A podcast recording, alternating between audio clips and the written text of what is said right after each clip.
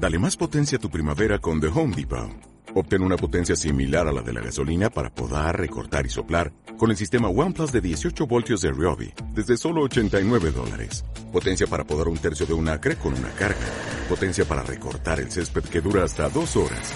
Y fuerza de soplado de 110 millas por hora.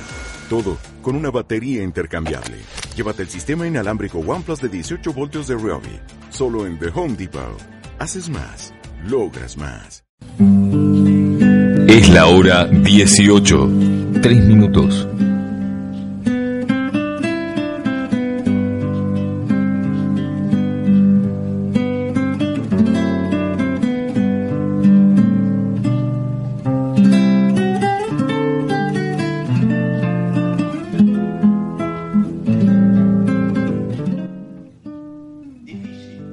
Tener que demostrar día tras día quiénes son los hijos del mal los sembradores del odio y rencores.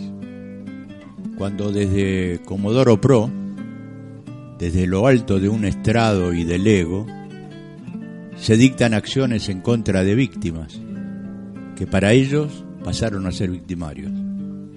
¿Con qué argumentos legales cuenta su señoría Julián Ercolini tratando de meter presos a todos los denunciantes de papel prensa? que recordamos que en un fallo lamentable liberó a Héctor Magneto, la viuda de Noble y los demás involucrados, que se quedaron con papel prensa bajo tortura en la dictadura de Onganía.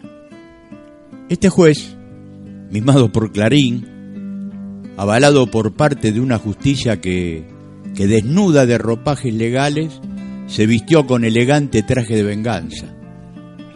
Ordenó en estos días que, que la policía se hiciera presente en el domicilio del hijo de Rafael Yanover, fallecido en el 2017, con 92 años, parte de los damnificados, intentando llevarlo por la fuerza hasta el juzgado de Ercolini, cuando no está imputado por ningún delito, solo con la intención de cobrarles las costas por la causa papel prensa. El juez Julián Ercolini, funcionario y funcional a los mandatos de la Inquisición macrista, decide ir en contra del hijo de Yanover, entre otros, para cobrar honorarios altísimos, a sabienda que lo dejará en la calle de prosperar su pedido. Ercolini, ¿de qué estamos hablando? ¿De justicia, paz social o de venganza? Entre las muestras del espíritu revanchista y odiador, encontramos también otro vengador compulsivo, Claudio Bonadío, haciendo papelones demasiado evidentes para su investidura. Cuando, frustrada su intención de meter presa a Cristina Fernández de Kirchner, su obsesión, su padre Ercolini no le quedó otra que dictar el sobrecimiento por, por inexistencia de delito, la causa del bastón presidencial. El país ya identificó desde dónde soplan aires de pacificación, unión y justicia.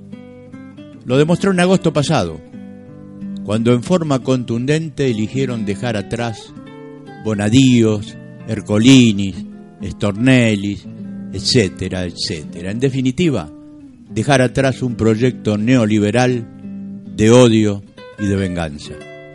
Bienvenidos a FK 2019.